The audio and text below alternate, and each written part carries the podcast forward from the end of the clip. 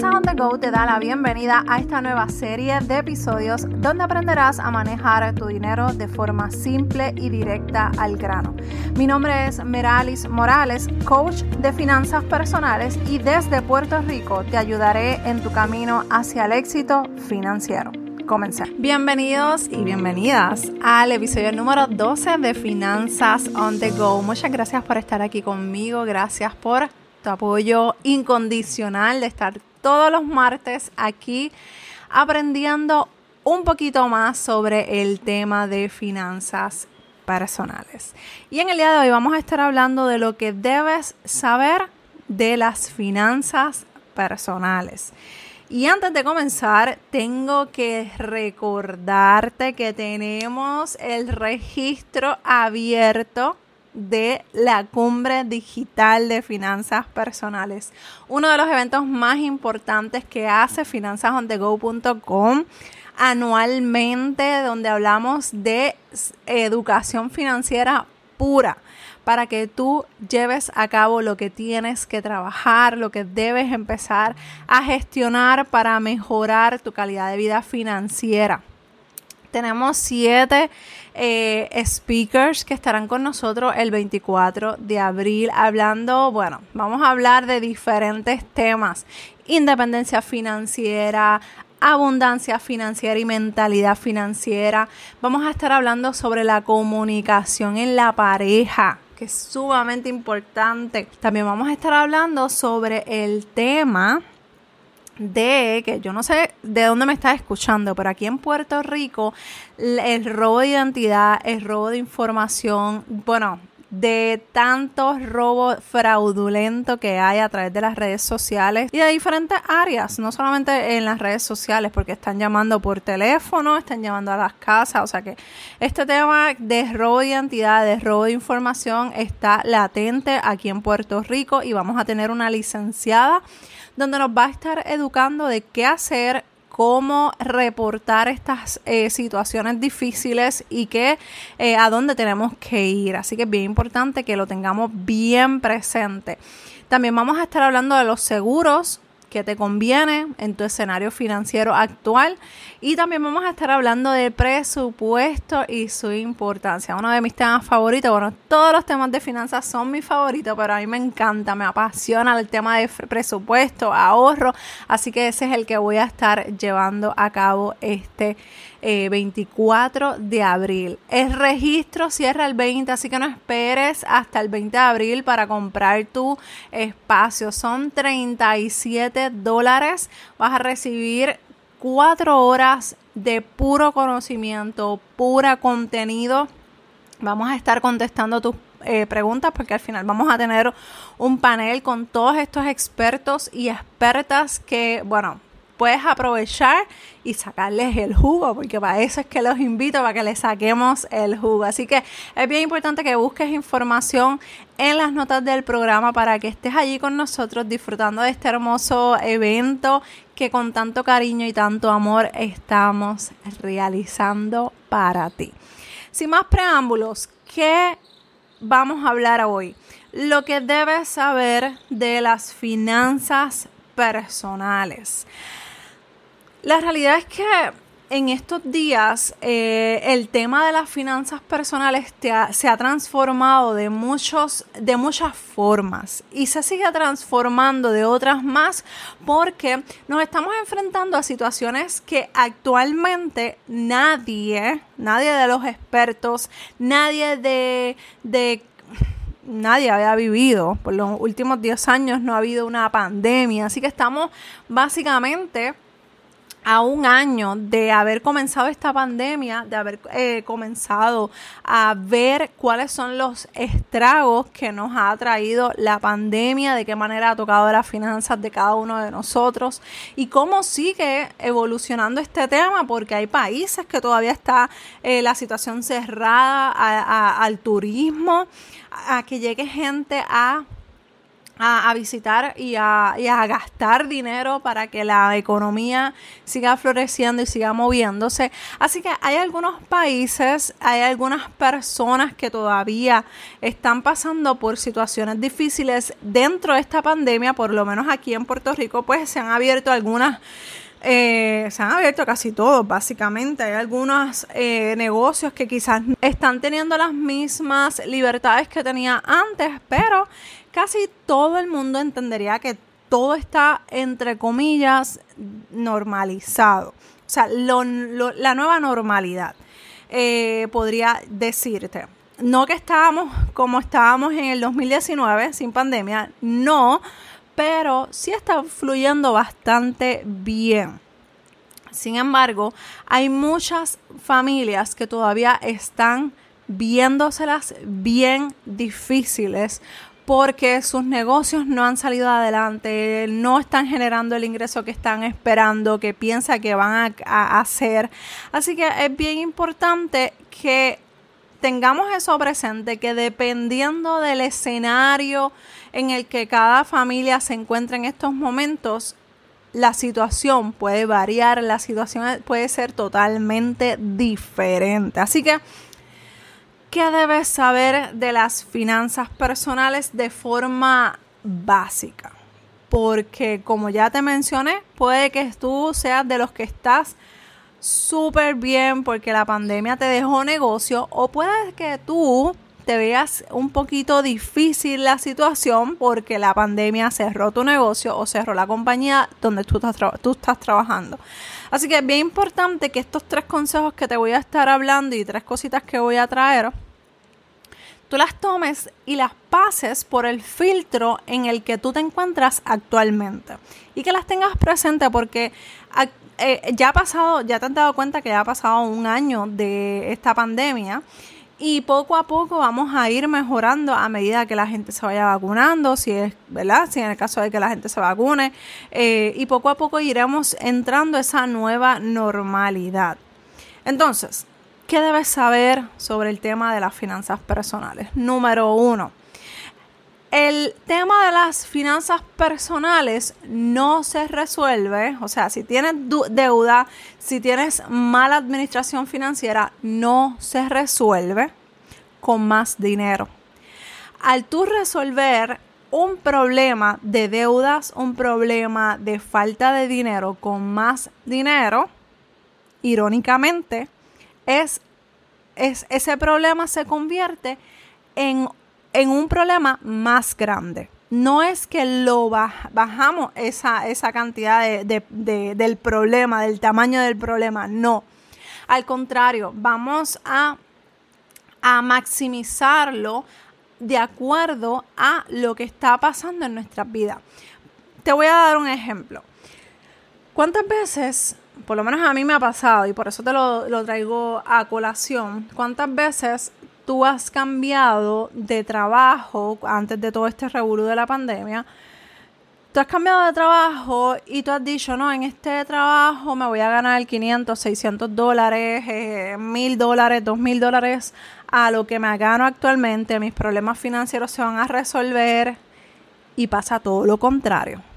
Se maximiza tu problema ese problema que ahora estás en descuadre de 200 dólares, ahora cuando con tu trabajo nuevo son de 400 dólares, de 500, ese negativo al hacer tu presupuesto. Y cuando tú vienes a ver, realmente estás exactamente a como estabas antes del nuevo trabajo. Y cuando tú vienes a ver, el problema no era de dinero.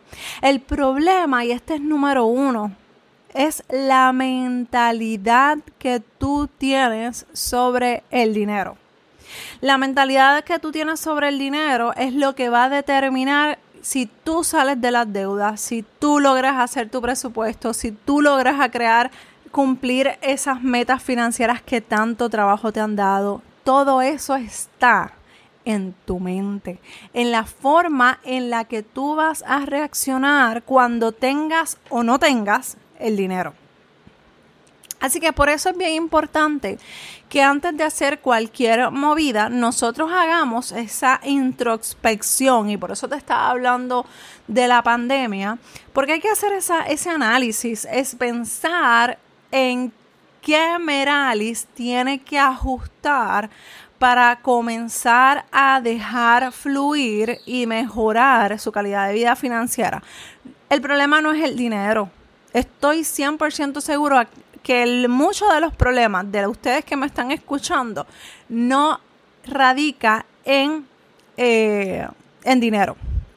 Yo estoy segura que ustedes que me están escuchando, de todas las personas, 10 pudiera decir que creen que, que si tienen un mejor trabajo pueden generar más ingresos y creen que eh, generando más ingresos van a resolver su problema, yo estoy 100% segura que eso no va a ser así. Porque el problema no es el dinero o la falta de dinero. El, el problema es cómo tú manejas ese dinero. Porque en grandes proporciones será más grande tu problema financiero. A medida que tú en lo poquito, y esto es hasta un versículo bíblico, en lo poco fuiste fiel, en lo mucho te pondré. Dice la Biblia, que obviamente no me recuerdo ahora el, el versículo, pero es un versículo que a mí me llama la atención cuando yo he tenido situaciones eh, difíciles financieramente o cuando eh, evaluamos nuestra mentalidad financiera, si nosotros somos agradecidos, si nosotros somos, eh, sabemos mantener o administrar bien nuestro dinero, nosotros vamos a ver de forma positiva esos resultados en nuestra vida financiera. Entonces, ¿cómo tú puedes eh, pretender que quieras administrar 100 mil dólares si mil dólares no los puedes administrar? Esas son cosas que nosotros tenemos que pensar. Así que no, es, no son los 100 mil, son los mil que no sabes administrar. Así que por eso necesitas aterrizar cuál es tu mentalidad financiera. ¿Cómo yo administro ese dinero que me llega todos los meses a base de mi, eh, mi trabajo?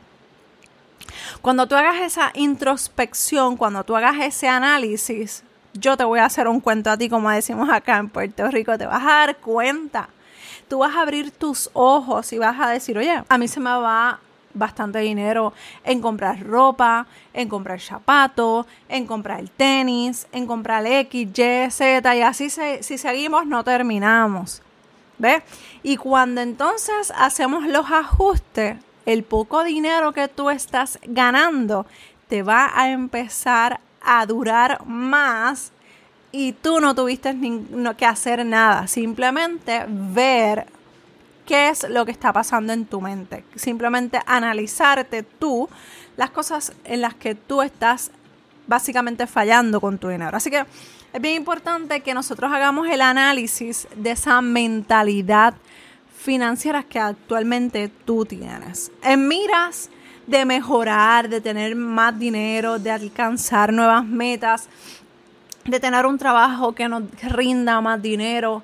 Claro, pero es como te dije, si tú no tienes la forma y la educación para poder administrar mil dólares, ¿cómo tú pretendes administrar diez mil? 50 o 60 mil hasta 100 mil dólares. No es que no tengas la capacidad de hacerlo, es que no estás preparada o preparado en este momento. Que si te sigues educando, si escuchas, sigues escuchando este episodio de los podcasts de Finanzas on the Go, si vas a la cumbre, por ejemplo, si te sigues eh, leyendo libros que te enriquezcan ese conocimiento, tú te vas a dar cuenta que poco a poco las cosas van a ir fluyendo mejor para tu vida financiera. Número dos, plan, organización y estrategia. Y probablemente tú lo has escuchado en otros episodios, porque para mí es sumamente importante dónde estoy, organizar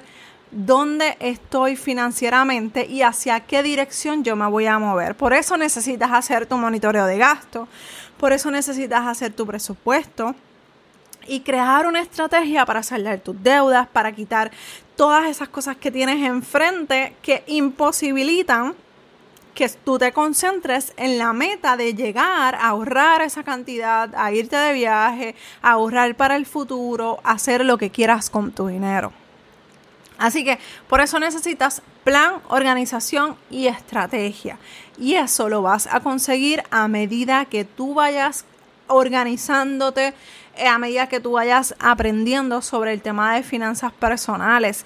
¿Qué es lo que funciona para ti, qué no funciona para ti? Lo que no funciona lo vas descartando, lo que funciona lo vas replicando y así tú vas a dar cuenta que poco a poco vas a lograr esas esas metas financieras que tanto trabajo te han dado a alcanzar. Y número tres, acción y continuo movimiento. Eso también te lo he dicho en otras ocasiones. Muchas veces la gente está, está mal orientada pensando en que ya hice el presupuesto y ya no tengo nada más que hacer. Ya hice lo que tenía que hacer con mi dinero y ya no tengo que chequearlo otra vez. Déjame decirte que hasta los expertos financieros tienen que estar chequeando cómo van, qué funciona, qué no funciona, porque esto es una evolución. Esto no se queda en simplemente en un papel y se acabó, que no lo voy a evaluar, no lo voy a chequear, no lo voy a revisar.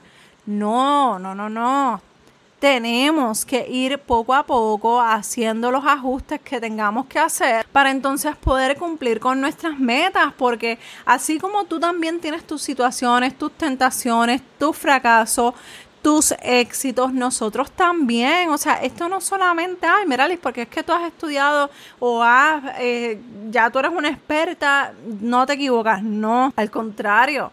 O sea, yo quiero llevar una vida de ejemplo y me cuesta, me duele cuando yo no cumplo con hacer mi presupuesto, con que se me haya olvidado algún pago o con algún fallo, porque el que yo sea experta y que te esté enseñando no quiere decir que yo soy perfecta. Yo me equivoco, cometo errores, nos descuadramos, se nos olvida hacer algún pago. Claro que sí, lo reconozco y creo que te lo he mencionado en otros episodios. Pero ¿qué, va a pasar? ¿Me voy a frustrar? ¿Me voy a quedar ahí en ese, en ese error que yo me que cometí? No, yo tomo acción. ¿Qué pasó? Vamos a evaluar qué fue lo que pasó, qué fue lo que hice mal para no volverlo a repetir el próximo mes. Y así vamos poco a poco haciendo esos ajustes, porque probablemente lo que te funcionó hoy, este mes, no te va a funcionar para el próximo mes o dentro de un año, dentro de dos años, porque tu vida financiera, tu entorno familiar puede cambiar de un momento a otro. Así que por eso necesitas evaluar, verificar, analizar las cosas que están pasando con tu vida financiera. ¿Y qué te quiero dejar con, eh, en el día de hoy? Quiero que empieces a evaluar tu mente financiera. Quiero que analices qué es lo que está pasando en tu mente, qué es lo que estás viviendo que te impide lograr esas metas financieras. Ahí está la clave, ahí están los miedos, las inseguridades, el no puedo, no lo voy a lograr, esto no es para mí. Esas cosas las tenemos que ubicar, las tenemos que señalar para empezar a adjudicar y tomar control de nuestras finanzas personales. Yo estoy segura que tu vida va a cambiar a medida que tú vayas señalando esos problemas, esas limitaciones mentales que tú tienes que si hay alguien en este mundo que ha cometido montones de errores financieros, te puedo decir que fui yo y no me cansaré de seguir aprendiendo, no me cansaré de seguir educándote y ayudarte a salir de, de donde te encuentras para que puedas lograr tus metas financiera. Gracias por estar hasta el final, gracias por tu apoyo incondicional, por eh, compartir en tus redes, por escribirme. Honestamente agradezco por cada uno de los mensajes que recibo a través de las redes. Te invito a que busques en los enlaces del programa toda la información de la cumbre, donde me consigues, donde me puedes escribir y te espero. Quiero ver tu carita en la cumbre digital de finanzas personales aprendiendo junto conmigo porque no te creas, yo voy a aprender de los otros que tendremos ese día y yo voy con libreta en mano a aprender junto contigo. Te espero en la cumbre y te espero en el próximo episodio de Finanzas on the Go. Bye.